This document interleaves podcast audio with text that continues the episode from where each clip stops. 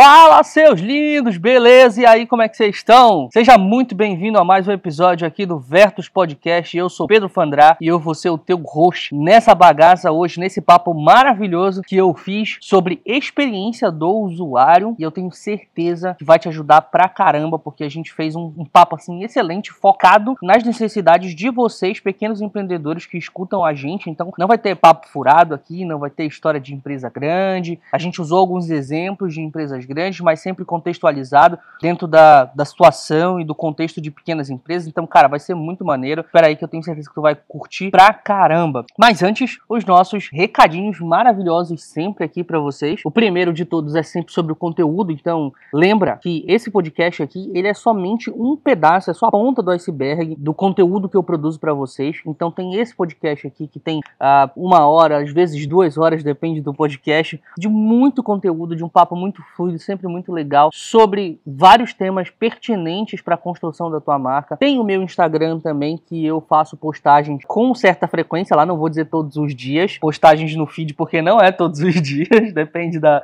da semana, depende de como é que tiver a vida aqui, mas nos stories eu estou presente todos os dias, estou respondendo perguntas de vocês todos os dias, auxiliando, dando a melhor resposta que eu puder para poder instruir vocês. Então, cara, me acompanha no Instagram que eu tenho certeza que tu vais curtir os conteúdos que eu posto lá. Tem também um link aqui embaixo nesse podcast falando para tu te inscrever na minha lista de e-mails e não perder nenhuma das minhas aulas de quinta-feira. Eu faço aulas gratuitas toda quinta-feira às 8 da noite no meu canal do YouTube falando sobre vários temas. A gente já tem aula sobre diferenciação, tem três aulas, teve três aulas sobre diferenciação. Por que, que eu digo que teve? Porque essas aulas elas não ficam gravadas, tá? Porque eu não tô brincando quando eu digo que tu não encontra isso de forma gratuita em lugar nenhum na internet. É de verdade, tá? Então, se eu deixo isso gratuito disponível, estaria sendo muito injusto com todo mundo que trabalha na mesma profissão do que eu, tá? Que é excelente, o conteúdo é, é absurdamente excelente e também porque uh, futuramente essas aulas vão servir para um produto que eu vou lançar, tá bom? Então, elas não ficam salvas, a gente faz a aula é, ao vivo na quinta-feira às 8 da noite e ela fica disponível até às 8 da noite do dia posterior, tá bom? Ou seja, a aula é na quinta até na sexta de noite, de noite, perdão, às 8 da noite, beleza? E um último recadinho aqui que é muito importante importante. Agora, no fim de março para o início de abril de 2021, se tu estiver ouvindo esse episódio daqui a 5 anos, em 2027, 2028, 2030, não sei, eu vou estar tá lançando agora, final de maio, início de abril, final de março, perdão, início de abril de 2021, a minha mentoria, tá? Essa mentoria, ela vai ser voltada para pequenas empresas, vai ser focada nas pessoas, vai ser focada em exercícios práticos, não vai ter teoria inútil aqui, a gente vai construir de verdade plano de negócios, estratégia de marca, estratégia de expressões de marca, ativação da tua marca, como é que tu coloca essa marca para rodar no dia a dia, para poder melhorar a tua promessa, melhorar a tua comunicação, encontrar diferenciais, desenvolver estratégias de, de, uh, de expressões da tua marca, como identidade visual, identidade verbal. Cara, tá super completa, vai ser uma mentoria em grupo, que eu acredito que a gente, junto, a gente pode ser mais forte, tendo críticas de um lado, do outro, todo mundo se ajudando. Então, cara, fica esperto, fica ligado, porque eu tenho certeza que essa mentoria vai ser uma virada na história do teu negócio. Vai ser uma virada na história do teu negócio. Vai ter tudo isso que eu te falei. Vai ter o meu acompanhamento. Vai ter uh, ah, 30 dias de acompanhamento depois do tempo da mentoria. Vai ter grupo dos alunos que vocês vão poder perguntar o que vocês quiserem para mim durante uh, os espaços. Vai ter exercício para vocês fazerem. Vai ter atividades, pesquisas com clientes para vocês fazerem. Então, cara, não é para quem não quer trabalhar. É para quem quer mão na massa e para quem quer construir uma marca forte de verdade em quatro dimensões, como eu sempre falo aqui. Beleza? Agora chega de papo, chega de recadinho. Acho acho que já falei demais, já fiz muito jabá. Vamos para esse podcast que tá simplesmente maravilhoso. Te vejo do outro lado.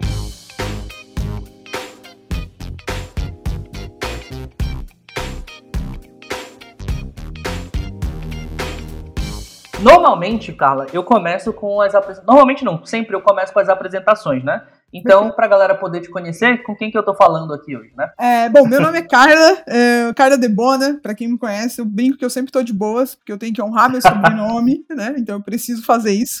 Sempre essa piada infame. Mas eu sou Pode designer crer. por formação, tenho mestrado em comunicação e semiótica e trabalho com experiência do usuário, já que agora esse é o termo chique, né? É, desde. Eu não vou falar desde sempre, porque eu acho muito clichê, mas desde muito nova, na verdade. Acho que desde o termo existir, desde o X, o X, surgir esse termo, é, eu comecei trabalhando com, com design de, de, interface quando não tinha smartphone. Acho que essa é uma coisa importante, sabe? De as pessoas terem em mente, assim. Então, lá meus, no meu primeiro estágio, eu tinha 17, 18 anos, lá para 2003, 2004, por aí, eu começo a desenhar interface numa época que ainda a gente está tentando entender esse mundo digital, sabe? Se a gente acha que hoje a gente tem muitas dúvidas, pensa há 15, 17 anos atrás era muito maior essas dúvidas, né? Eram dúvidas, tipo, do que, que a gente está fazendo. Não tinha ainda essa visão de negócio, essa visão que a gente tinha. E aí lá eu começo a trabalhar com experiência, na verdade, desenhar tela, né? Não era experiência ainda. Uhum. Uh, e como eu tinha uma. E como eu, obviamente, o background de praticamente todo mundo naquela época, porque estava se construindo, era muito de design gráfico, eu vou começar a desenhar tela com uma perspectiva de design gráfico. E aí, uhum. nesse, nessa pegada, eu levo muito do design gráfico. E aí a gente vai aprendendo na experiência que várias coisas não funcionam, tem que ser uhum. diferente, né?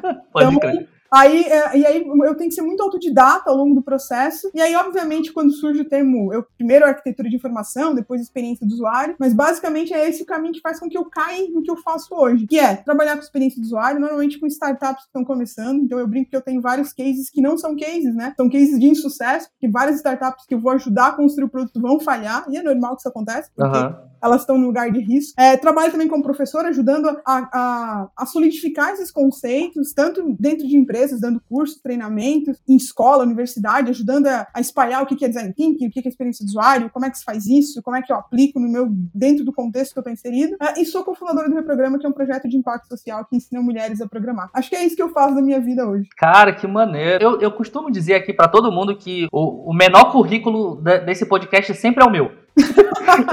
o cara, todo mundo que vem gravar comigo aqui é bem maior. E eu acho maravilhoso isso. Porque eu tô aqui aprendendo juntos também. Boa. Cara, então, para introduzir aqui pro pessoal qual que é o, o tema, né? Obviamente, né? Sempre que eu trago alguém aqui, eu trago alguém especialista em alguma coisa e aí a gente vai falar sobre a especialidade dessa pessoa.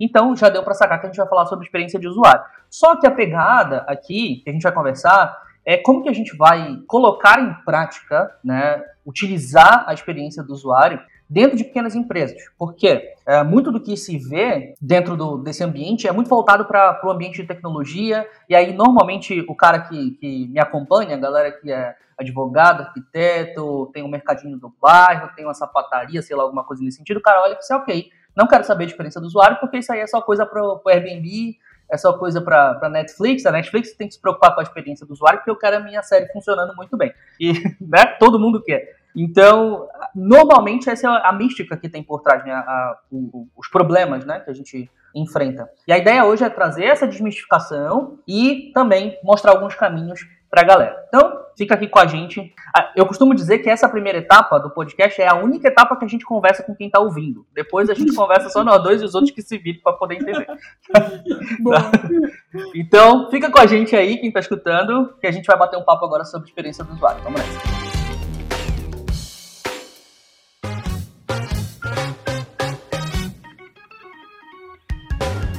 Muito bem. Primeira pergunta que eu tenho aqui e que eu gosto, eu gosto sempre de começar assim é para a gente botar o chão sólido que a gente vai pisar, tá? Uhum. Que é o que que é User Experience ou experiência do usuário? Então, essa é uma pergunta que é relativamente fácil de responder, porque ela é muito literal se a gente pensar no termo. Uhum. Mesmo no termo em inglês, mesmo no termo em português, né? Se a gente quiser falar que a gente fala User Experience, a gente fala experiência do usuário mesmo. E é muito literal. É a experiência uhum. que o usuário vai ter com aquele produto, ou aquele serviço. Então, pode ser uma uhum. experiência boa, pode ser uma experiência ruim. Logicamente, quando você está construindo um produto, um serviço, alguma coisa, você vai tentar construir uma experiência que faça sentido para o contexto daquela pessoa, daquele usuário, e aí ela vai ter uma experiência adequada para aquele contexto. É isso que uhum. a gente espera. E eu acho que assim, a grande pergunta não é nem o que, que é o X, sabe? Ou o que, que é o X. A grande pergunta é por que, que agora todo mundo fala disso? Porque se a gente for é parar para pensar, né? Experiência do usuário não é. Então quer dizer que, tipo, quer dizer que antes lá, quando a gente estava projetando a lojinha da esquina que estava pensando como é que ia servir o café para o cliente, ela não estava pensando na experiência? Claro que ela estava, uhum. sabe? Os designers lá do passado, eles também estavam pensando em experiência. Quer dizer que eles nunca pensaram nisso. Pô, a gente inventou isso agora e uhum. surgiu.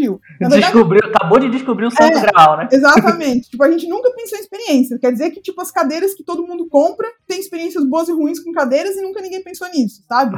É, então, tipo assim, eu acho que a pergunta, na verdade, não é nem o que é a experiência do usuário, que é relativamente fácil de explicar o que é a experiência do usuário. Uhum. Por que, que agora, o que, que aconteceu, qual é o contexto do mundo que faz com que esteja todo mundo descontroladamente falando sobre a experiência do usuário, falando uhum. sobre isso, como de que isso é um diferencial, que precisa entender disso, que as empresas grandes começam a montar departamentos gigantescos de experiência do usuário. O que está acontecendo? E aí, se a gente for parar para pensar nisso, é, eu acho que o que faz com que aconteça aqui esse grande volume, que tá, a gente está gravando esse podcast para explicar para as pessoas sobre o que, que é isso, é o fato do mundo digital. E aí a gente tem que entender o que, que acontece no mundo físico e no mundo é, digital em termos de experiência do usuário. O que acontece é que no mundo físico, quando você tem uma experiência ruim, você não tem como se. Não é que você não tenha como, mas é muito difícil você se livrar de uma experiência ruim. Pensa comigo, tipo assim, imagina que você comprou um sofá. E você comprou um sofá, ele é muito legal e tal, você mandou entregar na sua casa, mas o sofá não é exatamente do jeito que você queria. Ele não tem exatamente a maciez que você gostaria, na experiência que você imaginou quando você gastou todo aquele dinheiro no sofá. Na maioria uhum. das vezes, você não vai fazer nada com isso. Você vai continuar com o sofá que atende 90% da sua experiência. Porque dá muito trabalho se livrar de uma experiência ruim. Você até consegue, uhum. mas pensa, você vai ter que devolver o sofá, vai ter que escolher outro sofá. Aí talvez vai ter o negócio do dinheiro, pagar mais, pagar menos. Vai se virar, vai virar, vai ser uma experiência tão burocrática se livrar parar de uma experiência ruim, que você pensa, ah, eu fico com uma experiência 90%, tá bom, entendeu? Tá, tá ótimo. Uhum. Ah, não é 100, mas tá, 90 tá ótimo, 90 passa de ano, né? A, a suspensão abaixa um pouco, né? A régua abaixa é, um pouco. Né? Exatamente. Né? No digital, o que acabou acontecendo é que a gente, como usuário, né, como cliente das empresas, a gente ganhou, em, na maioria dos produtos e serviços, uma capacidade de se livrar de experiências ruins muito fácil. Porque é muito fácil eu deletar um aplicativo. É muito fácil eu trocar a aba do navegador e abrir o site do concorrente para ter outra experiência. É muito rápido isso, sabe? Então, quando isso começou a acontecer, as empresas começaram a perceber que, puxa vida, entendeu? Eu tenho que entregar uma experiência muito legal para as pessoas, porque senão eles vão trocar por um outro que é muito fácil de eles acessarem, é muito fácil de eles conseguirem. E aí as empresas começaram a perceber que isso é um diferencial competitivo. Além, claro, de que o mercado no mundo digital ficou muito maior, um monte de gente, um monte de concorrente, e muito fácil, talvez as barreiras de entrada ficaram menor. E para a gente ter bem claro o que é uma barreira de entrada menor, para a gente ter uma visão bem clara disso, a gente é sempre bom a gente lembrar do case do Google. O Google é uma empresa gigantesca hoje, mas quando ela entra no mercado, ela entra como um buscador, ela entra uhum. para concorrer com o Yahoo, que era a empresa empresa grande do momento. Uhum. Ela fala que ela vai entregar uma experiência muito melhor do que o Yahoo em termos de busca. Ela consegue fazer isso. Ela começa a ganhar mercado. Ela, ela se torna o maior buscador do mundo, tanto que hoje ela domina o mercado em termos de, acho que uns 92% do mercado de busca no mundo. Tanto uhum. que a maioria dos usuários, a maioria das pessoas, eu tenho certeza, quando vai fazer uma busca, não lembra que o Bing existe. Sempre usa o Google. Definitivamente. Não, Bing? O que, que é Bing, mano? Tá doido. eu, não, eu sinceramente queria entender por que, que a Microsoft ainda insiste nesse negócio, mas enfim. É porque ela é dona do Windows, daí ela instala junto. Aí os usos que ela tem é tipo baseado no pessoal que não trocou de navegador. É, deve ser, mano. A única, a única explicação na minha cabeça. Cara, show. Então, pelo que deu pra pensar, pegar aqui, na verdade, o mundo digital ele facilita muitas coisas. As barreiras caem, certo? Uma coisa que eu estava pensando esses dias sobre a facilidade de uma empresa conseguir se posicionar no meio digital comparado a quando não existia isso. Então, por exemplo, o cara ia gastar uma grana absurdamente gigantesca para poder estar tá fazendo um anúncio na TV, para poder fazer sei lá o quê. Isso pensando em ads, né? Só, uhum. só, só, pensando em ads aqui para ter um, ponto de comparação. Hoje o cara pega, sei lá, 100 reais, 200 reais e faz uns anúncios lá no, no Facebook Ads e no Instagram, entendeu? Coisa mais fácil do mundo, entendeu? O cara, inclusive, tem um botão do celular, tá escrito lá, promover.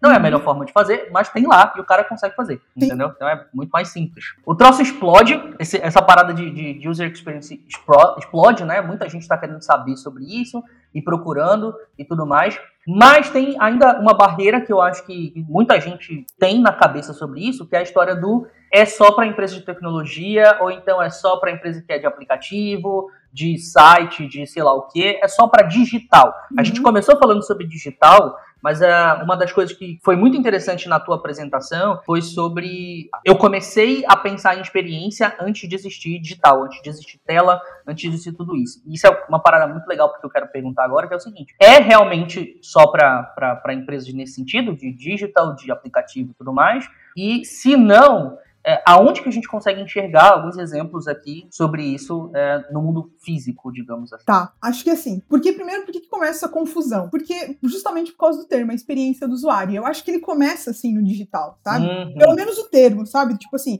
poxa, a gente tem que começar a pensar em experiências digitais, em produtos, a gente tem que começar a pensar nessa experiência, porque ela é muito fria, como é que eu humanizo, e aí uhum. a gente uhum. cria esse termo. E aí o fato de usuário, usuário é conectado com o digital, é. a gente não fala experiência das pessoas, né? A gente fala experiência do usuário. Então, obviamente, e obviamente o profissional de UX hoje, ele é muito atrelado a digital, sabe? Normalmente quando uhum. as empresas estão contratando um profissional de um designer, um UX designer, eles estão contratando um cara que vai trabalhar de alguma forma um serviço que seja híbrido ou que tenha algumas coisas relacionadas a digital. Uhum. Então, eu acho que isso é uma coisa importante, por isso que acaba acontecendo. Mas se a gente for parar para pensar, antes ainda do termo UX, a gente tem um termo que a gente chama que é o design de serviço, né? Que é uhum. desenhar o serviço, que é desenhar a experiência das pessoas que vão ter aquele serviço. Então, a gente começa a pensar uh, que, na verdade, o termo UX, por mais que conecte ao digital, a gente já pensava experiências como um todo. E aí, talvez uhum. o exemplo mais clichê que a gente possa pensar em termos de serviço do mundo prático, já que a gente, eu falei em cafezinho na, na pergunta anterior, é pensar no Starbucks, sabe? O Starbucks, ele pensa na experiência como um todo do serviço, uhum. e, essa, e essa experiência é física, né? Uh, e aí, a partir disso, ele ganha, ele consegue status, ele consegue fazer com que você pague um valor muito mais caro por um café, que talvez, e aí a gente pode questionar se, é, se o café é bom ou não, é a experiência que eu tô pagando. A gente uhum. pode também ver o próprio, e eu tô citando o Starbucks, porque curiosamente, o Starbucks, ele tem, uh, quando ele construiu essa jornada, esse serviço, essa experiência do café, de você ir, pedir o café, depois você ir lá e receber com seu nomezinho e tal, ela é uma experiência bem física, né? Uhum. E aí, uh, o primeiro, uh, é bem curioso contar o caso do Starbucks, porque o Starbucks, ele teve um problema logo no início, né? Agora eles já devem ter corrigido isso, mas lá no início, quando eles foram implementar para que você pudesse usar o seu celular para você comprar o café, quando eles foram testar isso numa das, numa das, das Starbucks, né? Não todas, assim, eles fizeram numa cidade, isso começou a gerar fila. Ou seja, por que, que gerava fila? Porque, primeiro, quando eles fizeram a experiência do Starbucks, é, você tem o tempo certinho. Então, entre você pedir o café, é o tempo uhum. que o cara que faz os cafés ganha para fazer o café e seu café chega prontinho com seu nome lá, normalmente escrito errado de propósito, né? E aí tem discutir isso. Uhum. Mas, é, quando eles usaram o aplicativo, o que que acontecia? O cara pedia o aplicativo, mas ele não tinha chegado no café ainda. Nisso, eles já seguiam a fila de produção de café. E aí começava, tipo, quando eu chegava lá para buscar o café, o café tava frio, sabe? Porque, tipo, ele já tinha sido produzido, porque ele seguiu a fila. Então, eles não. Uh, eles, no início, eles não perceberam esse micro detalhe que afetava toda a experiência. Então, eles começaram a desperdiçar produto ou entregar um café frio pra, pra pessoa. Eu tô dando esse exemplo porque percebe que parece que digitalizar as coisas torna a experiência melhor. Não é verdade. Nem sempre, não, né? Nem sempre. Você tem que pensar no contexto que você está inserido. Tanto que eu brinco que a palavra mais importante quando você pensa em experiência do usuário, em desenhar serviço, não é pessoas em si, é contexto, sabe? O contexto vai fazer com que colocar digital seja muito legal ou não ter o digital faça muita diferença. Pode crer. Cara, é louco isso aí. Eu não, tinha, eu não sabia dessa história do Starbucks. É, depois eu posso até passar o link para você, para depois o pessoal ler a matéria, assim. Ah, show de bola. Manda que eu vou botar na, na, na descrição aqui do podcast. Maneiro. Então, já, obviamente, né? A gente está aqui pensando sobre experiência e viu essa aplicação no mundo físico e um exemplo, na verdade, sobre isso. E eu, cara, eu, uma das coisas que eu sempre pensei foi que o pessoal de tecnologia não sabe muito dar nome para as coisas. Às vezes, eu sou muito precisava de alguém ali, um marqueteiro, alguma coisa nesse sentido, porque essa pegada do user experience, né, do, do usuário, é muito atrelado a digital, assim, é muito atrelado, demais, assim, muito pesado. E sendo que, caraca, tem um monte de UX designer aí que é monstro demais em design de serviços. E aí a gente acaba precisando criar outros termos para poder mostrar uma parada que não precisava, entendeu? Então, por exemplo, tem, hoje tem, não hoje, né, mas já tem algum tempo tem o Customer Experience, né, a experiência do, do consumidor. Uhum. É a mesma coisa, só que tiveram que inventar um nome diferente, uhum. porque tá muito atrelado ao digital, né, é muito pesado isso. Essa coisa dos termos, elas são bem confusas mesmo. Aham. Uhum. Porque, e, e, é confuso porque eu acho que tá se criando mesmo, sabe? As coisas, e, e eu acho talvez uma coisa do digital que seja um problema, e é isso, né, sempre é bom nos anos, mas é um problema para se manter esses termos ou conseguir a perenidade dos termos é o fato de digital mudar muito rápido, né? Uhum. Porque é isso, assim, na minha carreira, né, tipo, como designer, né, trabalhando com digital, eu já fui webmaster, aí eu já fui web designer, aí eu já fui, agora eu, eu fui arquiteta de informação, aí agora eu sou UX designer, agora eu sou product designer, tipo, e aí vai mudando, né? Porque o UX designer cuida só de uma outra experiência, o product cuida do produto como um todo. Uhum. Então, tipo, vai mudando,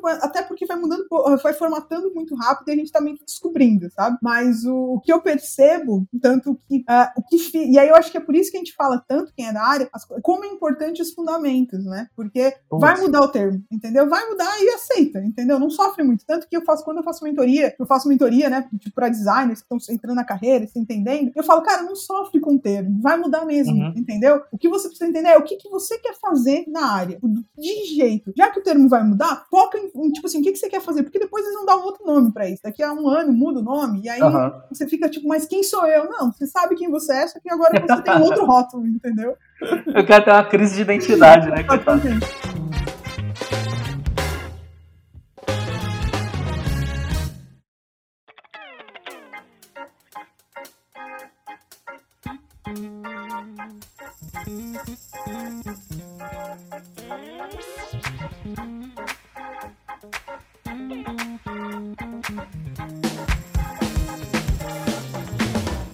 Coisa que eu vi recente e que eu tava pensando aqui é que tem uma dificuldade que a maioria da, dos pequenos, das pequenas empresas tem em relação à experiência de usuário, depois que passa dessa ideia de é, é só coisa para digital e tudo mais, o cara passou dessa fase, já limou isso, beleza, já sei que não é e tal, mas de certa maneira é um pouco difícil de medir os resultados disso, de medir os resultados de de experiência, né, dos investimentos de experiência. Então, a, a, o que eu queria saber é o seguinte: primeiro, se realmente vale a pena, né, para pequenas empresas, cara, realmente vale a pena investir esse tempo e essa grana para poder construir um, um, design de serviços aqui, de experiência e tudo mais. É, e como que a gente consegue saber se está dando certo esse negócio, entendeu?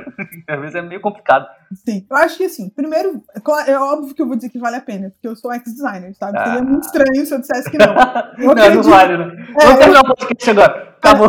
Eu acredito, eu acredito mesmo nas coisas que eu faço, né? Então, tipo, não, não, gente, eu sou ex-designer, mas não, não investo nisso, não. Seria, seria estranho. Então, sim, eu acho que sim. Mas eu acho que as pessoas têm que entender que não é, tipo, não é um grande investimento que você precisa fazer para você começar a construir experiência dos seus produtos ou melhorar ela. Acho que essa é a primeira coisa que as empresas têm que ter. Então, tipo assim, vou começar falando, tipo, o que é uma empresa pequena? Você não precisa nem ter um designer, tá? Essa é a verdade. Você não precisa ter um designer, não precisa contratar uma consultoria. Agora sim, eu tô ferrando meu, meu trabalho, mas tudo bem. Agora eu sim ferrei tudo. Mas assim. Eu faço isso com muita frequência aqui também. Você não precisa, de verdade. Imagina que eu sou dona de um negócio, tá? E eu quero melhorar a experiência dos meus produtos. O que eu tenho que fazer? Eu tenho que saber como é que a experiência acontece. A primeira coisa que eu tenho que fazer é, nesse, antes de sair melhorando qualquer coisa, é entender qual é a jornada do meu cliente, do meu usuário, da pessoa que vai ser atendida por mim. Seja lá o nome que você quiser dar. E aí você tem que pegar naquele momento e tentar tirar uma fotografia dessa jornada, como ela acontece. Tu não tenta melhorar nada no primeiro momento. Visualiza ela antes de qualquer coisa. E pra visualizar é tipo assim: bom, primeiro a gente, tipo, tá, imagina, já que eu falei de Starbucks, o cara chega, ele pede o café, ele escolhe a forma de pagamento, ele escolhe, né, o café, ele escolhe a forma de pagamento, ele muda de posição, meio que mapeia isso. Depois que uhum. você mapeou isso, olha para cada momento desse que a gente trata quando a gente pensa em jornada, a gente cada momento desse, tenta mapear quais são as questões que o seu usuário, que o seu, o seu cliente vai ter naquele momento, para que ele vá para a próxima etapa. O que, que uhum. impede ele de ir para a próxima etapa? Ele tem alguma dúvida? Ele tem alguma questão? Alguma coisa que deixa ele inseguro? Quais são as dores que ele tem? Ah, demora, por exemplo, pode ser uma dor, né? Tipo, uhum. ah, ele não está. Por exemplo, já que você tem o Starbucks, estou usando ele como exemplo aqui na nossa conversa, Starbucks usa muito termo em inglês. Será que, tipo assim, para o mercado brasileiro, entendeu? Vai dar certo? Uhum. Será que o cara vai entender qual é a dúvida? Será, por exemplo, acho que no Starbucks é tall, vente, eu não lembro os traços. É. Mas é, é um tamanho diferente, entendeu? Será que vai ser claro pro cara a gente usar isso? Mas de repente, pro público do Starbucks, faz sentido usar aqueles termos, uhum. né? Então, assim, faz sentido pro meu público. Por isso que eu sempre falo, contexto é a palavra mais importante. Dentro do seu contexto, usar termos descolados faz sentido? Usa, entendeu? Dentro do seu contexto, eu preciso falar um português bem claro. Usa outra linguagem. Não tem, não tem muito certo e errado. Tem o que faz sentido pro contexto. Depois que você olhou tudo isso, você, você mapeou dores, aí você cria uma.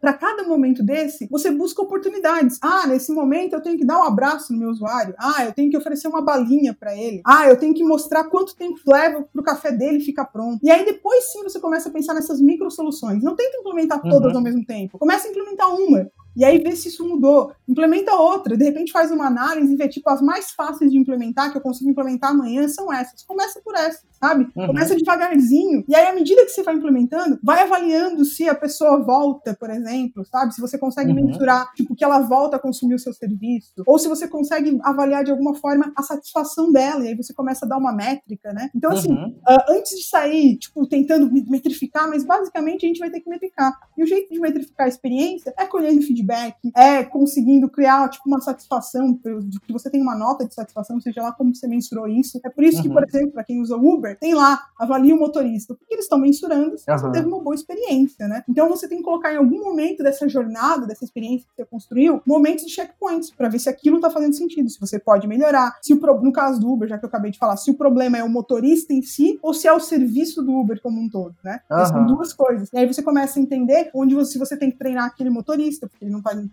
entregando uma experiência adequada, ou se você tem que mexer na jornada inteira da experiência do Uber, por exemplo, né? Então eu acho que assim, primeira coisa é desmistificar isso. Não é tão caro assim. Na verdade, é o uhum. cuidado uhum. que você vai ter com o serviço que você, entre... que você entrega. E aí você vai começar. O que talvez a vantagem que um designer tenha nesse caso é o fato de ele trabalhar com isso e seu olhar dele faz com que ele tenha mais repertório, faz com que uhum. ele consiga prover oportunidades, soluções mais rápidas, porque ele já viu, porque o repertório dele é maior, porque ele já testou isso, testou aquilo. Talvez ele uhum. bata menos cabeça, entendeu? Mas okay. o fato é, se você é um pequeno empresário e você é um cliente e você quer entregar uma boa experiência para o usuário, comece a olhar para esses pequenos momentos do serviço que você entrega e colocar um lacinho naquilo que você entrega para o usuário. Por exemplo, tem um, um, sushi que a gente pede aqui, né? Tipo, nessa época de lockdown a gente pede bastante. Eu gosto muito de comida japonesa. E uhum. especificamente nesse, eles têm o cuidado de fazer, tipo, de entregar na caixinha comida, né? E ela sempre vem com laço, quase como se fosse um presente, sabe? É só um detalhe. Mas, tipo, muda o jeito que eu olho para aquilo, entendeu? Como se eu estivesse recebendo um presente da minha casa daquela empresa. Então, são esses pequenos detalhes que eu posso fazer, que agrega mais na experiência, faz com que, de repente, eu possa cobrar mais, faz com que o meu cliente compre mais comigo, né? E aí. Volte mais, volte uma mais. de retorno. É, ou, de repente, ele indique para outra pessoa. Então, você tem que criar uhum. esses, esses, momentos para fazer um checkpoint se a experiência está fazendo sentido.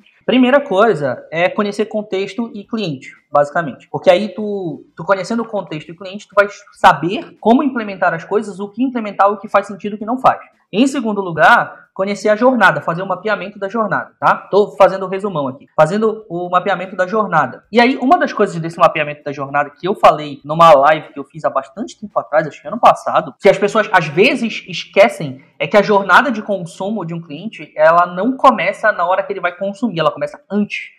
Tem o, a, a, história do pré-consumo, o consumo e o pós-consumo. Né? E aí, é, é, a maneira como que tu vais construir esse pré-consumo que vai fazer a expectativa do cara estar tá alinhada na hora do consumo. E esse alinhamento de expectativas é um salvador de coisas.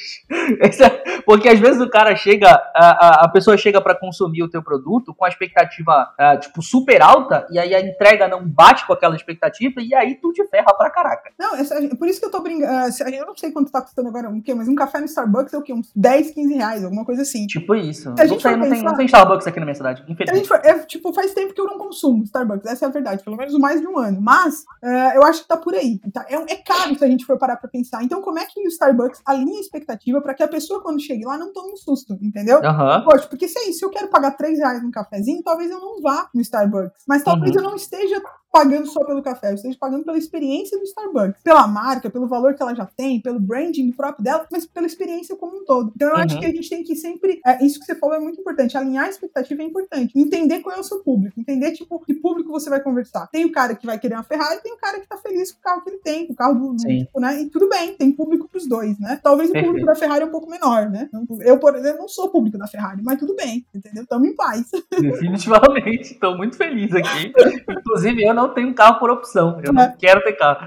Dentro dessa jornada de consumo, às vezes existem algumas fricções, alguns problemas, certo? Então, é, não necessariamente, é, porque quando a gente pensa em dores, vem muito aquela pegada do marketing digital, né? Que é, tipo assim, os problemas que realmente o cliente está querendo resolver ou então querendo é, solucionar e tudo mais. Às vezes é uma parada que não é necessariamente o que o cliente está querendo resolver, é, mas é um negócio ali que não está funcionando legal. Uma transição de um lado para o outro, de, de, um, de um estágio para o outro, é um, um, é um, detalhezinho pequeno. E essas pequenas coisas, exatamente isso que eu estava pensando, essas pequenas coisas, às vezes, as, as pessoas acham que são pequenas demais para valer a pena mexer. Uhum. E uma das coisas que, que ficou muito claro para mim, enquanto eu tava falando, é que essas pequenas coisas às vezes têm impactos muito grandes. Perfeito. Vou então, um esse. Vou dar um exemplo uhum. muito simples para as pessoas terem isso bem claro. Assim. Vai ser um exemplo digital que é o que vem na minha mente nesse momento. Mas imagina uhum. né, que tem, tem um e-commerce tipo Americanas, Magazine Luiza, essas lojas grandes. Essas uhum. lojas grandes, elas não precisam se preocupar, por exemplo, na jornada delas, dentro do contexto delas, não precisam se preocupar uh, em mostrar que elas são super confiáveis, porque elas são marcas super conhecidas. São uhum. grandes, tararita, principalmente na hora do processamento do pagamento. Mas por que eu tô dizendo isso? Imagina que eu, Carla, estou montando meu e-commerce, loja da carlinha.com.br. Mentira, vai ser lojadeboas.com.br, né? e eu vou vender post-it, tá? Post-it personalizado, né? Tipo, ninguém sabe quem é a lojinha de boas, sabe? Tipo, ninguém sabe uhum. quem é a lojinha de boas. Então, provavelmente, na hora de inserir dados relacionados a cartão de crédito ou formas de pagamento, a, a empresa pode ter, a pessoa que tá fazendo isso, ela pode ter um pouco de receio de, tipo assim, meu, será que é uma empresa confiável? Será que tem questões de segurança aí? Às vezes ela pode optar em pagar pelo boleto para que ela não precise colocar os dados. E aí, talvez eu, como empresa, eu teria que ter me antecipado e percebido que não pode ser só o pagamento por cartão de crédito. Tem que também ter oferecer um outro pagamento. Porque aí a pessoa, se ela desconfiar de como eu trato os dados, ainda mais que a gente vê sempre esse negócio de disposição de dados, em uma lojinha pequena a gente vai achar que ela cuida menos desses negócios. Então, tipo assim, eu tenho outra opção. Ou de repente uhum. eu tenho que colocar selos do tipo assim, não, eu sou uma loja segura. Sabe aqueles selinhos que a gente coloca? Porque talvez isso gere uhum. credibilidade. Ou talvez coloque depoimentos de pessoas que compraram, foi tudo bem, que correu tudo bem. Mas percebe que eu tô colocando isso num momento crucial, que é o momento que o cara vai dar inputs de dados. Nem eu, não tô diretamente. O problema dele era comprar post-it. Não tinha a ver diretamente com isso. Mas talvez ele uhum. não compre os post-its porque ele não confia na lojinha da Carla. E talvez ele não tivesse não. essa questão quando ele entra na loja americana para comprar post-it. Que é americanas, entendeu? É outro. Ele pensa de outro jeito, é outra experiência, é outro contexto, né? Então é um pouco isso. Ninguém desconfia da americana, né? Ninguém desconfia do Magazine Luiza. Exato, sabe? Até, tipo, vazar os dados. Mas se vazar os dados, aí depois a gente pensa sobre isso. é, e pior que tá rolando uma, uma vazação de dados é, louca por aí, né? Então, exato. Por isso que eu falei, tipo, tipo, hoje em dia tem empresas grandes que estão, tipo, meu Deus, o que tá acontecendo com os dados, né? Mas aí a gente assume que, no geral, as empresas grandes vão ter um pouco mais de cuidado. A, a, a barreira de, de, confiança fica menor, né? Porque, tipo, pô, o bagulho é grande. A gente tem essa coisa, né? Sim, sim. O, o, o David Acker, ele fala dentro dos livros dele muito que a mente, a mente humana ela funciona muito com aquilo que é familiar. Sim. Então, aquilo que já tá, que ela já está acostumada a ver, ainda que ele nunca tenha comprado, por exemplo, de uma loja americana, de uma, de uma Casa de Bahia, de uma, sei lá, Magazine Luiza, ele está acostumado a ver isso o tempo todo na TV, nos anúncios na internet, todo mundo falando disso. Então é familiar, ainda que ele não tenha comprado nunca daquela marca, mas é, sei lá, ele tá todo o tempo vendo, então ok, confio, entendeu? Sim, sim. Faz Minha mãe já comprou, meu tio já comprou, fulano já comprou, é, entendeu? Tipo exato, exato, exato. Então, tipo assim, é bem, é bem pegando esse gancho do que você falou, tipo assim, de as pessoas entenderem que às vezes você vai mudar um negocinho, a experiência, mas não tá resolvendo o problema todo. Você só tá uhum. tornando uhum. aquela frição que existia, deixando ela um pouco menor. Sim, pode crer. Ah, eu acho que um, um dos exemplos interessantes sobre isso é a história do pãozinho do Outback logo quando tu, uhum. tu, entra de cara, porque, tipo, o Outback sempre tem fila, né? Sempre tem fila. Uhum. É uma desgraça. Outback sempre tem é fila. Verdade, é verdade. E aí, quando tu entra, tu recebe o pãozinho, top. O que que aconteceu? Eu, eu, eu, costumo colocar isso aqui como ondas, né? Então a gente. Ondas não, tipo, uma cadeia de montanhas, né? Então a gente tá aqui no, na filinha lá e tal, e aí a tua paciência ela vai acabando, né? Porque tu tá ficando revoltado que o negócio tá demorando pra caraca e tu tá na fila. Aí tu vai pro vale. Uhum. Quando tu tá lá no vale, é, em termos de experiência de marca, é a maior de todas as oportunidades que uma empresa tem para te fazer ficar encantado. Porque tu tá lá embaixo, então a tua expectativa tá lá embaixo também, uhum. junto contigo. E aí o cara joga e fala assim, toma aí o pãozinho, mó top pra ti. Mano, acabou, tá feliz. Sim. A galera já fica tranquila, entendeu? Sim, não, outro exemplo, pegando essa coisa de experiências e, e pegando o exemplo de uma empresa que a gente trata como super digital, porque ela é, no caso, que é a Nubank, né? Mas se a gente uhum. for parar pra pensar, o grande diferencial da Nubank não tá no fato dela ser super digital e high-tech, tá no fato de, é, quando você tá com um problema, você consegue falar com uma pessoa e você não fica sendo transferido, transferido, transferido, sabe? Uma pessoa te atende. Uhum. Ela, ou ela tá te ouvindo. Porque às vezes essa pessoa nem vai conseguir resolver seu problema. Às vezes é um problema super complexo e tal, né? Você não, tira, você não espera que, tipo, todos os problemas resolvidos rápido e super eficiente. Você gostaria, mas não é assim que acontece. Mas o fato de ela estar te ouvindo, né? E, falando, e não te dando uma resposta padrão, que não, mas então uhum. então você tem que ir para a agência, sabe? Não, mas você uhum. tem que ir para. Aí você fala, não, mas me escuta, pelo... porque às vezes você só quer ser ouvido, né? Você quer, tipo, escuta meu problema, ele é específico, sabe? Eu quero psicólogo, eu não quero é... atendimento. Exato. Às vezes, tipo, e, é, e tal, vou dar um outro exemplo dessa coisa de experiência de relacionada a, a TVs por assinatura, no geral, né? Quando você liga pra TV por assinatura, você tá com um problema. E aí, e pensa nesse contexto, tem vários perfis de usuário. Tem usuários que são mais avançados, tem usuários que são menos avançados. Tem usuários uhum. que conhecem mais as coisas, tipo, já fez vários testes para ver se a internet funciona, se não funciona se vai conectar, se ele já ligou e desligou o modem, ele já fez tudo padrão. E tem usuários uhum. que vão precisar dessa instrução. Normalmente, esse usuário mais avançado, quando ele liga, né, ele fala, tipo assim, olha, eu tô sem internet aqui, realmente não tá funcionando. Aí a pessoa, não, mas você já desligou o modem. Aí, tipo, é o primeiro banho de água que você fala, sim, eu já desliguei o modem, entendeu? Tipo, Aham. todo padrão, que eu, tudo que você me pediu, eu já fiz. Eu já fiz, não, mas eu preciso que você faça de novo. Aí você pensa, cara, tipo, você tá dizendo que eu não, tipo. E aí a pessoa fica frustrada, entendeu? Então, tipo, por isso que eu sempre falo que contexto e pessoa essas são as palavras-chave quando a gente pensa em experiência. É, eu- cara, pode crer, eu tenho muito ódio quando eu faço isso. Eu ligo pro cara, mano, eu sei mexer nesses troços tudo, já mexi no IP, já troquei, já entrei na configuração da desgraça do roteador. Tudo que tu vai me pedir e até o que tu não vai me pedir, eu também já fiz, entendeu? Então vamos pra parte que tu resolve o meu problema, pelo amor de Deus. Exatamente. E eu acho que tem, um- pegando gancho nisso, é muito mais Aham. fácil a gente lembrar as experiências ruins, porque elas ficam, né? É uma questão bem Uhum. neurológica, psicológica, fica, né? A, a experiência ruim é mais fácil de você lembrar e revivenciar ela, né? E porque é um trauma, né? Tipo, eu não sou psicóloga, entendeu? Mas eu gosto muito de olhar pra essas coisas porque isso ajuda muito a construir experiência. E é isso, entendeu? Quando você tem uma experiência ruim com uma marca, com pessoa, seja lá o que for, você fica com o pé atrás, você fica muito mais reticente. Uhum. É por isso que talvez as empresas se preocupem tanto com o primeiro contato. Ou no mundo digital, que a gente gosta de ser descolado, a gente se preocupa tanto com o onboarding, né? Com o primeiro, Uhum. a entrada do cara na plataforma, sabe? Porque é o primeiro contato dele. Se for ruim, provavelmente ele vai ficar, é, ele fica com o pé atrás, ou ele não volta, ou ele desiste. Então, assim, esse- essa coisa do, da primeira experiência, ou se a experiência vai ser ruim, deixa registrado e a pessoa fala, nunca mais quero ver essa marca na minha frente. né? É, assim, a, a experiência ruim, ela, ela precisa fazer menos esforço pra poder ficar na tua mente. A experiência boa, ela tem que ser boa caraca pra poder ficar na tua cabeça. Pra ficar assim, sabe? Quando a gente tem uma experiência ruim, a gente lembra de cada micro detalhe dela e ela não precisa ser tão ruim assim, ela só precisa ser ruim. Sim. Agora, uma experiência boa, pra ela ficar realmente marcada e tu lembrar de cada micro detalhe dela, ela tem que ser absurdamente boa. Sim, sim, ela tem que ser encantadora, né? Que a gente gosta Sim. dessa palavra muito. Exata, cara, tem que ser top demais assim pro cara poder lembrar.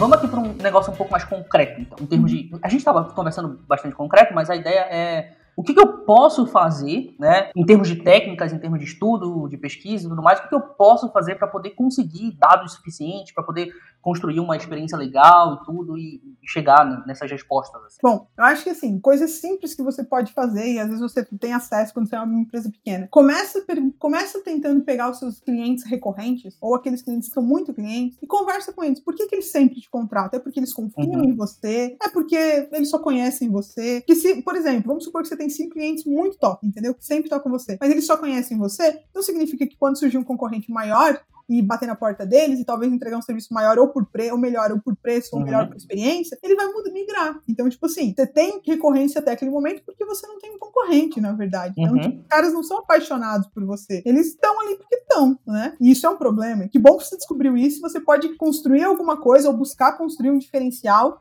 já que, esse, já que você não tem essa, essa barreira nesse momento. Proativamente para levantar a barreira, né? Para levantar a barreira ou para construir um diferencial que vai ser o seu, né? Já que a gente fala tanto de diferencial, sabe? Então, às vezes é Aham. isso. Tipo assim, fala com esses clientes que são recorrentes, ou que você entende. Tipo, porque não- quando eles são recorrentes, no mínimo que você espera é que eles estão satisfeitos com o trabalho, né? Eles estão satisfeitos. Então, por que, que eles estão ali? Por que, que eles voltam? Né? O, que, que, o que, que faz? É a confiança? Poxa, então as outras pessoas que não voltam, eu tenho que fazer esse valor da confiança chegar neles. Como é que eu faço para fazer esse valor? O que? E aí talvez comece aí. Mas onde que você vê confiança no meu trabalho? Já que você está vendo que meu trabalho é confiável, em que momento que você vê? Ah, é no jeito que você fala. Ah, é no jeito que você faz as entregas. Ah, é no jeito. Metodologia. É, na metodologia, seja lá o que você me passar. Aí eu começo, tipo, bom, então eu tenho que começar a tornar isso replicável para todos os clientes, e não só para os clientes Uhum. que já estão comigo. Então, às vezes, vale, às vezes vale a pena falar com quem gosta da sua marca. Um outro jeito também, Uhum. às vezes, de você entender como você pode se diferenciar. E isso é um jeito super barato, assim, sabe? Pega lá a sua empresa, a sua área. Vamos supor que eu sou, tipo, trabalho. Eu, eu vou montar um concorrente do Starbucks, sei lá. Eu vou montar um concorrente, um e-commerce lá. Vou montar um e-commerce. Entra no Reclame Aqui e procura concorrentes da sua, da sua área, sabe? Mano, eu Tipo, faço demais isso, velho. e aí você lê, tipo assim, o que, que as pessoas estão reclamando, porque pensa, são usuários muito bravos que estão insatisfeitos com aquilo a ponto de fazer um comentário, deixar esse comentário comentário público. Isso eu acho que isso é uma coisa importante. Mas não é sobre você, é sobre outras empresas que fazem a mesma uhum. coisa que você. Então, você já começa a mapear aí coisas que você tem como são pontos de atenção para o seu negócio, que você vai uhum. se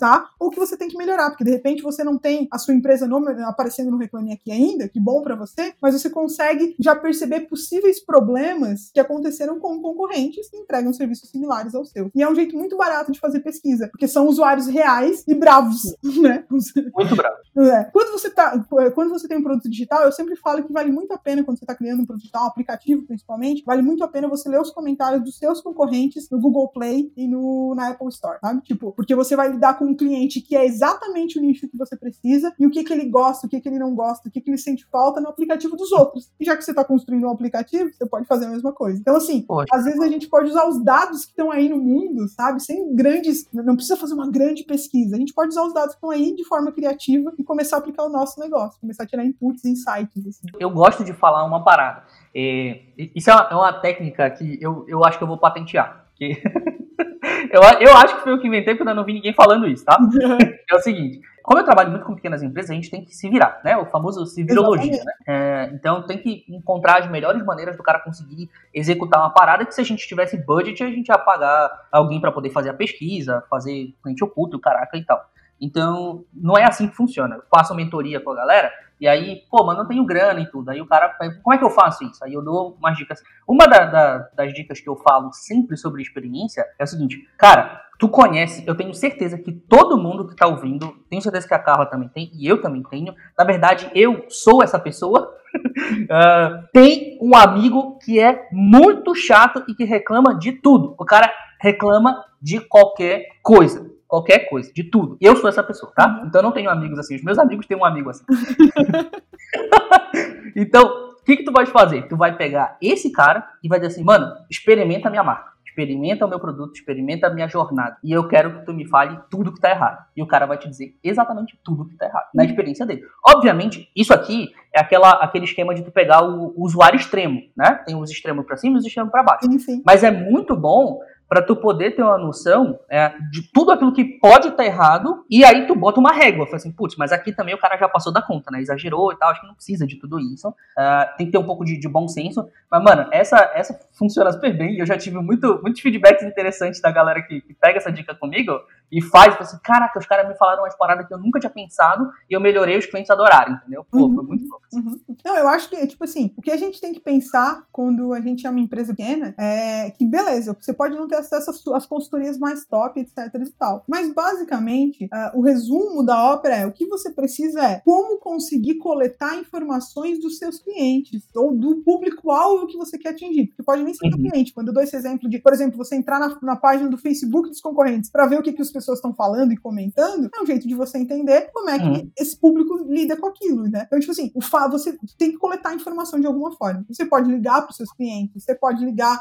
as pessoas que te compraram com você uma única vez, e você tiver acesso, você liga, você manda um e-mail, você faz um formulário, mas você tem que coletar informação de alguma forma. E aí você uhum. pode ir tentando onde você percebe que você consegue mais informações. No momento que você consegue as informações, o que você tem que fazer também, que eu sempre sugiro para as empresas, é, tipo, principalmente se você tem pouco recurso, é que você vai coletando. Então vamos supor que um falou que não gosta de não gosta do café de tal jeito, né? A gente já falou do Starbucks, não gosta do café de tal jeito. Não sai fazendo aquela mudança bruscamente rápida, sabe? Tipo, porque uhum. vai que é só especificamente aquele usuário. Ainda mais se você não tem a base ainda. Tipo, presta atenção, se mais alguém falou isso de novo, poxa, peraí, pá, isso tá virando volume, sabe? Já que eu vou ter que uhum. escolher uh, atirar em algum lugar, eu não vou conseguir mudar toda a experiência que eu, que eu mapeei que tá errada, eu vou mapear nisso porque isso tá chamando, isso tá gritando. E aí você começa a melhorar aos pouquinhos, você vai incrementando, sabe? O importante é você uhum. ir fazendo e não tipo assim, ai, já que eu tenho que mudar tudo, então eu não vou nem mudar. Não, começa mudando aos pouquinhos, começa medindo, começa a ver onde você afeta mais, onde você consegue fazer com que fique mais agradável pro seu usuário, e aí, à medida que você vai fazendo, vai fazendo a roda girar. Às vezes a galera fica muito afoita, entendeu? para resolver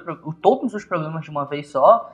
E uma das coisas que eu, gosto de, de, sempre lembrar, não é só eu que falo isso, é todo mundo que tem o mínimo de bom senso, é, cara, o Google não chegou onde ele tá hoje do dia pra noite, entendeu? A, a, a, Apple não é o que ela é hoje do dia pra noite, não foi tipo assim, eu acordei e tá tudo aí, valendo um trilhão de dólares, entendeu? Não é assim. A gente começou lá atrás de um jeito, e daí foi crescendo devagar, conserta aqui, conserta dali, e, e vê o que tá errado, mexe. Aí o que tu consertou deu errado, conserta de novo, entendeu? E, cara, é assim, mano, é a vida. Isso é jogo de longo prazo. É, eu sempre, sempre gosto de falar isso. É um lema que eu repito muito nos meus conteúdos, é o que é não existe atalho, entendeu? Não tem atalho. Vai, cara, vai sempre ter que estar tá mexendo e ajeitando e ajustando, um dia vai ficar top, entendeu? Sim, vai seguindo.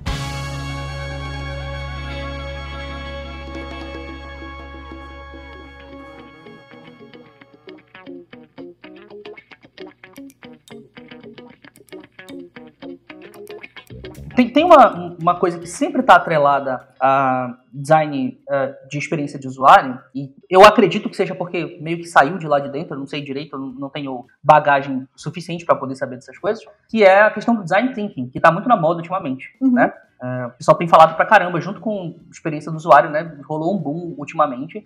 E aí as empresas maiores, principalmente, estão começando a se preocupar mais com esse troço, estão começando a procurar mais sobre isso. Primeiro, vamos lá, definições, né, chão. Uhum. Uh, o que, que é design thinking, né, pra gente definir pra galera. E no que, que isso vai impactar? Por que, que eu tenho que me importar com isso? Isso realmente vale a pena de eu parar pra pensar e, e trazer e tentar implementar de alguma maneira na, na, minha empresa. Pra gente, pra gente saber bem, assim, o que, que é o design thinking, e é bem fácil também de explicar. É, pensando no termo, né, eu sempre sou dessa que volta pro termo. Então, se, se é design thinking, é o pensamento do design. Isso significa, traduzindo, que é o jeito que os designers pensam. Isso uhum. significa significa dizer que, independente se você é formado em design gráfico, em design digital, design de produto, design de joias, design de calçados, design de moda, existe um jeito que os designers pensam. Isso significa dizer também que existe um jeito que os designers abordam problemas, abordam soluções. Uhum. Para eles construírem soluções, eles têm um procedimento, um processo, um jeito que eles fazem isso. E uma outra coisa que talvez a gente tenha que ter em mente também quando a gente fala isso, é que, no geral, a gente, quando olha para designer, seja lá qual for o, design, o tipo de designer, a gente assume que ele é uma pessoa criativa. Isso uhum. significa dizer que eu consigo ensinar criatividade para as pessoas. Eu posso não tornar todo mundo Mozart no design, mas eu consigo uhum. ensinar as pessoas a serem criativas. Basicamente, o design thinking é fazer com que você tente criar coisas inovadoras, criativas, né? E é o jeito que os designers fazem isso. Então, tipo, de alguma forma existe um método, eu não vou chamar de método porque é uma abordagem, é uma abordagem que faz com que você consiga entregar soluções diferentes, inovadoras, criativas, seja lá o que for que você queira dizer, em relação uhum. a uma coisa, um problema que você tem para resolver. Basicamente, design thinking é isso. É o jeito que os designers aprendem a abordar problemas para entregar soluções. Acho que é isso que a gente tem que ter em mente. O que a gente fez, que a gente criou esse termo design thinking, a gente encaixotou isso que os designers fazem e começou a jogar em outras áreas. Tipo, ah, a gente precisa desse pensamento na área da medicina, na área de finanças, na área de, tipo, a gente precisa criar coisas inovadoras nessas outras áreas que eram mais engessadas, né? O designer ele já tinha essa característica de ser mais disruptivo, já que a gente gosta dessa palavra hoje em dia, uhum. de, de, criar coisas novas, de olhar para aquilo e fazer aquilo diferente. Pensa, por exemplo, um jeito simples de você ver como designer ele é criativo é o rolê da cadeira, né? Se você parar pra pensar no objeto cadeira, você vê que os designers piram nesse objeto e ficam inventando novos jeitos de fazer uma cadeira, com três pés, sem três pés, com uma fofinho, não fofinho, faz tal coisa, desfaz tal coisa, né? Então, tipo assim, aí você vê que eles olham para aquilo e pensam, como é que a gente pode pegar isso e fazer de outro jeito, de uma outra forma, com outros materiais, com outra solução. Basicamente, o design thinking é o jeito que os designers fazem isso, com as coisas que eles fazem, joias, uhum. modas e tal, aplicado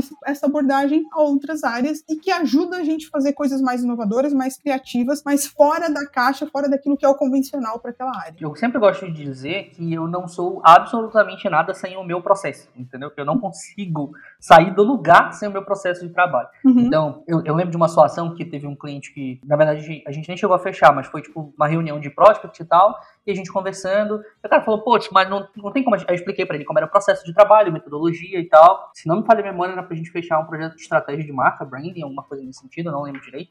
Mas expliquei para ele o processo, e aí ele falou assim, cara, mas é muito complexo e tal, a gente não precisa de tudo isso, é, a gente pode cortar isso aqui, isso aqui, não sei o que, sabe aquela coisa de tentar podar e tudo. Aí eu falei, eu, eu lembro que eu falei para ele assim, cara, a única maneira que eu tenho de te garantir que o resultado vai ser esse que eu tô te falando é com o meu processo. Eu tirar o meu processo, eu não saio do lugar.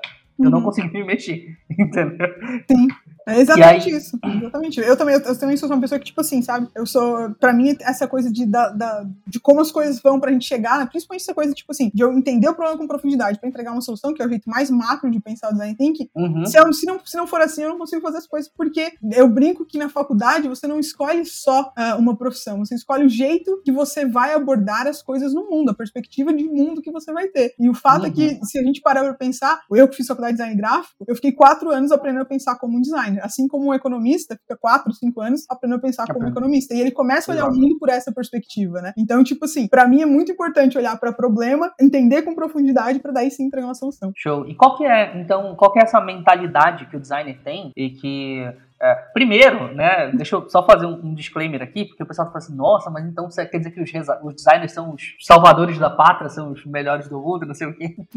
Não é isso, tá? Não é isso. A gente só tem uma metodologia, que uma metodologia não, uma abordagem, né, que tu falou, é, que é diferente. Então, como ela é, é diferente no sentido de que ela não é a mesma coisa que todo mundo faz nas outras áreas, a gente aborda as coisas de uma maneira um pouco mais criativa, mais focada no problema, tentando encontrar soluções disruptivas e inovadoras. E como o mundo todo hoje está voltado para essa coisa de inovação o tempo todo, para poder construir coisas novas, então isso está em alta. Pode ser que daqui a 20 anos isso não esteja mais em alta. Perfeito. Então é perfeito. só para ficar o, o, disclaimer aqui, para o pessoal não achar que a gente está se gabando. Aqui. Não, não, e mais do que isso, entender também que o design thinking não surgiu agora. Os designers eles surgem ah, lá os designs surgem na, funda surgem na Revolução Industrial, né? O design mesmo, assim, eles surgem uhum. na Revolução Industrial atendendo uma demanda da indústria, né? Tipo, eu tenho que criar uma solução que vai ser escalada, que a indústria vai produzir em grande quantidade. É assim que o designer surge para o mundo, né? E é lá, e esse pensamento ele já nasce lá, tipo, de uhum. eu entender um problema, entregar uma solução. E eu acho que é isso, pegando o gancho aqui, como é que é esse pensamento? Basicamente, isso. o jeito mais fácil de explicar ele é sempre você pensar que você tem um cenário de problema e você tem um cenário de solução. O designer sempre vai olhar para o problema antes da solução,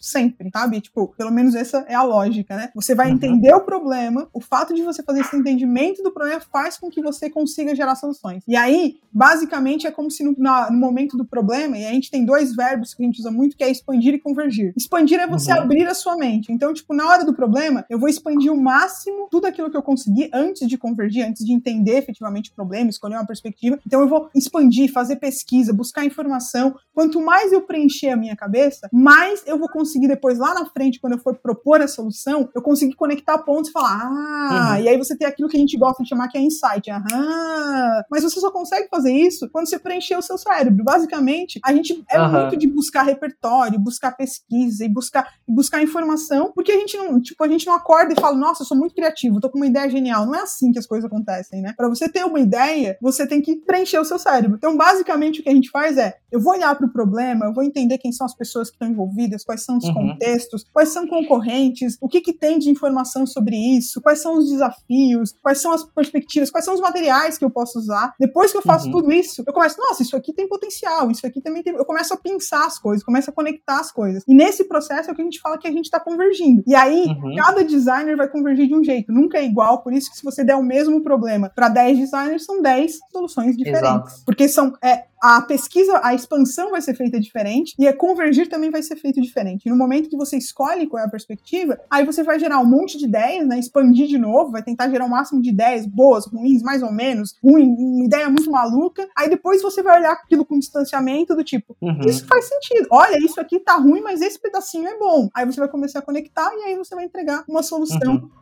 dentro do budget que você tem, dentro do tempo que você tem, quanto mais budget, quanto mais tempo, mais inovador você vai poder ser. Essa Sim, é a claro. verdade. Quanto menos dinheiro você tiver, mais você vai ter que assumir o contexto que você está inserido. A abordagem é a mesma, mas as metodologias, os processos variam, né? Essa Perfeitamente. É a, a pegada. E aí, eu acho que entender essa abordagem é o que faz é, muitas empresas hoje conseguirem sair do lugar, assim, entendeu? Não ficar muito naquele no lugar comum e tudo. Porque Uh, pensa, a gente tem um problema para resolver e tem, sei lá, deixa eu pensar em alguma coisa. Não sei, não gostei. O design dessa caneta tá gerando problema para quem é, sei lá, canhoto, entendeu? Uhum. Porque o cara que é canhoto não consegue pegar a caneta direito. Inventei aqui agora, tá? O cara vai olhar, beleza, qual que é o problema? E aí a gente vai tentar cavucar tudo que é possível sobre esse problema. Essa que é a sacada. Essa, é, eu acho que, na verdade, o grande trunfo do design thinking, do método, dessa metodologia de pensar, dessa abordagem de pensar, é o, a ânsia por cavucar informações loucamente, entendeu? Uhum. Porque no momento onde tu, tu abre toda essa expansão, a ter ideias fica mais fácil, entendeu? Sim. O pessoal acha que ser criativo é um negócio complicado, que é só para quem é nasceu com dom e assim. Tu... Inclusive, quem quer, acha que negócio de criatividade é dom,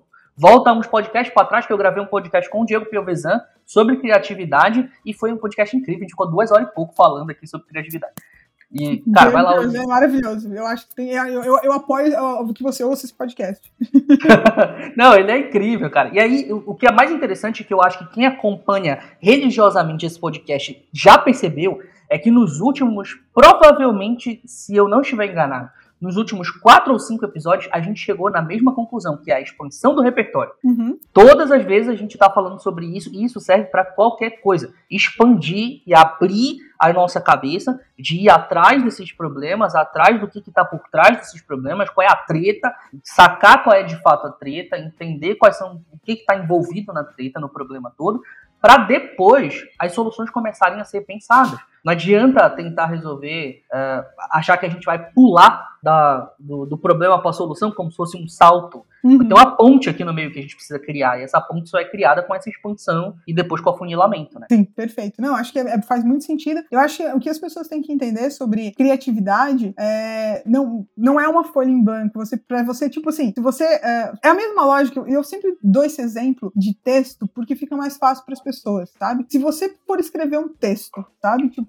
é porque as pessoas estão acostumadas com redação. Normalmente, tipo, escreve tal texto e a pessoa tem que sair escrevendo, ela dá uma travada, porque, tipo, é uma folha em branco, né? Normalmente, se ela começa escrevendo, tipo assim, ah, vou escrever um pouquinho aqui, vou escrever um pedacinho aqui, aí depois é que ela tenta acertar o texto, tenta fazer assim, ah, vou organizar, vou mudar isso aqui, ao invés de ela tentar já acabar, a gente fala da acabativa, que ela meio que tenta ser um pouco solta no início. Não tenta uhum. acertar de primeira, sabe? Tipo, porque você não vai conseguir. Ninguém é tão genial assim, sabe? Tipo, as pessoas uhum. normalmente. É, por isso que no design tem que a gente fala muito dessa coisa de você ir lá, aprender, refazer, olhar de novo, aprimorar, e tem muito esse processo da experimentação. Porque é nesse uhum. processo de experimentação que vem os grandes insights. Essa é a verdade. Essa mentalidade de que é, o erro não é um problema, né? O erro ele, ele, deve ser inclusive incentivado até. A gente precisa errar para poder identificar que aquilo é um erro e aí conseguir consertar. É, é um, um, dos trunfos também para mim do, do, design thinking. Assim, é uma Sim. das paradas mais importantes, porque a gente parte dessa cabeça, dessa, uh, desse entendimento de que errar faz parte do processo e é só errando que a gente consegue consertar,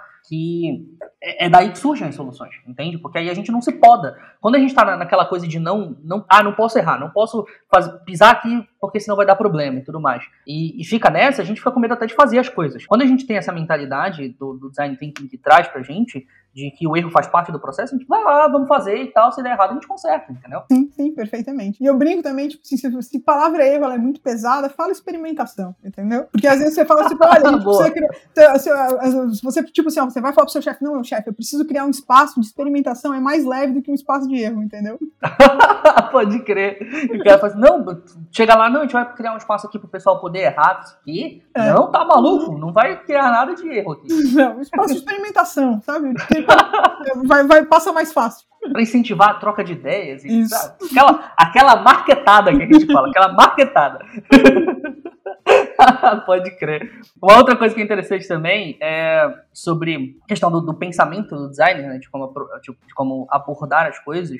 É, eu tenho uma frase que muita gente fala e que eu não suporto, eu odeio. A gente não deve focar no problema, deve focar na solução. Eu odeio demais essa frase. Porque isso vai completamente contra tudo aquilo que a gente faz no design thinking, no pensamento do designer, entendeu? Não, o foco tem que ser realmente o problema.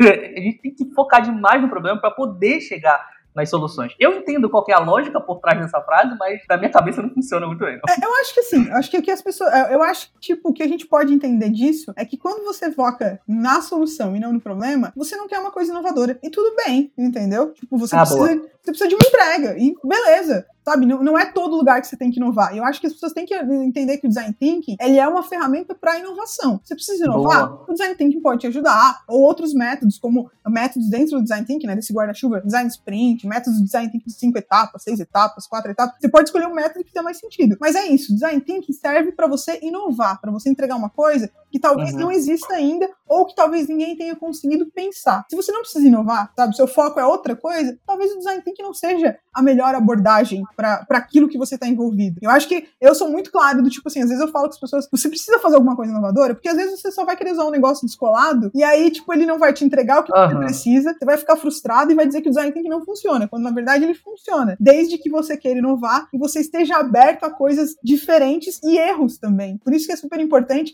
às vezes, criar a cultura e falar, vai sentido? Senão, às vezes, a gente faz uma outra ferramenta e tudo bem, sabe? Tipo, design thinking tem muito a ver com inovação. Se você não precisa inovar, talvez design thinking naquele momento não seja adequado para você. Se você tem que bater uhum. meta, meu, é outra coisa que você precisa, entendeu? Puta, boa, cara, boa, boa. É, essa, essa informação aqui acho que é importantíssima, porque tem muita gente que às vezes acha que a coisa vai dar certo porque tá todo mundo fazendo, e na verdade não é assim, entendeu, cara? Tem que ver se encaixa para ti, tem que ver se tá dentro do teu. Isso é um, um negócio que eu faço muito, e naquele, no, no, começo do podcast aqui tu começou a falar sobre isso, agora eu vou acabar com a minha profissão, né? Porque eu tô dando pro pessoal, não, ah, não precisa contratar ninguém e tudo mais. E é um troço que eu falo pra caraca pra, pro pessoal que chega comigo, principalmente porque eu falo com pequenas empresas, e o meu público principal é de pequenas empresas, e às vezes o cara não tem budget para fazer as coisas, não tem, não tem tempo, não tem pessoal, não tem. Enfim, tá faltando recurso ali, porque tá pequena empresa. Eu falo, mano, não é a hora, entendeu? Acho que, acho que tu pode voltar daqui a pouco, conserta isso aqui primeiro. O, o a, minha reunião de prospecção, ela é, na verdade, um workshop, né? Uhum, uhum. É, eu, eu, sou, eu sou do, do cara dos workshops, assim, adoro workshop. Não, não, tem, não tem briefing, não, não, não existe questionário comigo. Eu queimei os questionários todos fora. É, joguei tudo no lixo. E aí, até reunião de prospecção é meio que um workshop de 40 minutos, assim, e tal. E aí o cara sai do workshop de prospecção comigo e ele já sabe o que ele tem que fazer, entendeu? Eu uhum. falo assim, cara, não sei se é uma boa ideia tu fazer o trampo comigo agora. Vai lá em paz, conserta isso aqui que a gente achou aqui no workshop.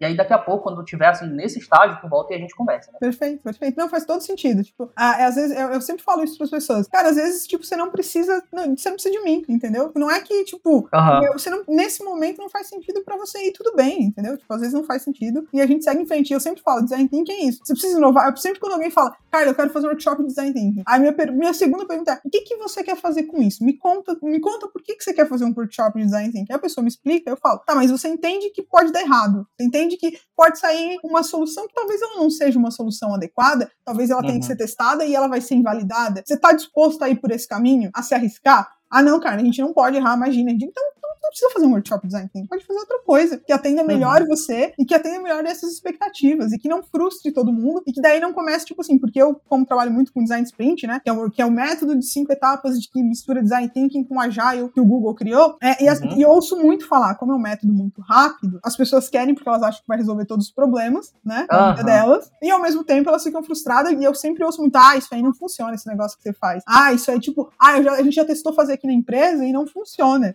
E aí eu sempre falo, tipo assim, olha, o método funciona, mas se o problema foi escolhido errado, porque o design thinking lida com problemas bem específicos, é um recorte e tal. Afinal, são cinco dias, não é cinco meses, né? Então você tem que entender uhum. que tem um limite de tempo aí. Aí eu falo assim: se o recorte foi feito errado, provavelmente o método não vai funcionar. Eu concordo, entendeu? Então, tipo assim, não é que o método não funciona, o recorte foi feito errado. E aí não tem como, não tem como tipo, fazer uma coisa, um quadrado encaixar num círculo, sabe? Uhum. Não existe, sabe? É o canal, o canal Futura, né? O que move o mundo não são as respostas, são as perguntas. É, exatamente. Então, tipo, eu acho que é um pouco isso, assim, sabe? Então, tipo, eu não tenho problema de falar assim, cara, design thinking eu, eu acho muito legal, gosto muito quando você precisa inovar. Quando você não precisa inovar, você precisa de outras coisas, entendeu? Cara, tem uma, uma, uma parada no design thinking que é, para mim é o, o, ponto principal que toda empresa devia ter, que é a história do Human Centered Design, né? É o, o, design centrado no humano, né? na pessoa. E esse é o, o, ponto de partida. É o ponto de partida. Se a gente não sabe para quem a gente está projetando, primeiro, obviamente, o, problema que a gente quer resolver, mas se a gente não sabe para quem a gente está projetando aquela solução, seja uma experiência de usuário, seja estratégia da marca, seja, seja lá o que for, site, não sei, tanto faz a gente não sabe para quem a gente está projetando, a gente não vai saber para onde ir. A gente vai, vai, vai, vai gerar uma, uma, uma, solução que não vai encaixar com as necessidades daquela pessoa. E aí é só, né? É uma solução que não resolve o problema, não é nenhuma solução no final das contas, é só um resultado. Sim. É um produto que saiu dali.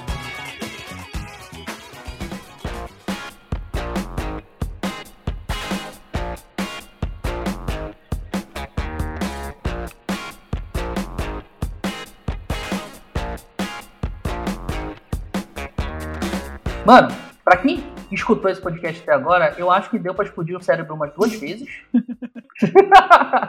umas duas vezes, pelo menos, pelo menos. Mas eu tenho certeza que vocês vão conseguir tirar muito insight disso aqui. Eu não vou tirar muito mais do tempo da Carla, que ela tá com um filhinho novo. Tô, tô, tô ainda nessa, nesse, nesse papel de maternidade. Rapaz, é bom demais isso, eu vou te falar, é bom demais. É cansativo, ó, não dá pra romantizar, não. É cansativo pra caramba. É muito difícil ser filho, entendeu? É, saber como educar, para onde que vai, entendeu? Fazer as decisões. Nossa, é, é um negócio cansativo, mas Sim. é bom pra caramba. É verdade, é verdade, é verdade.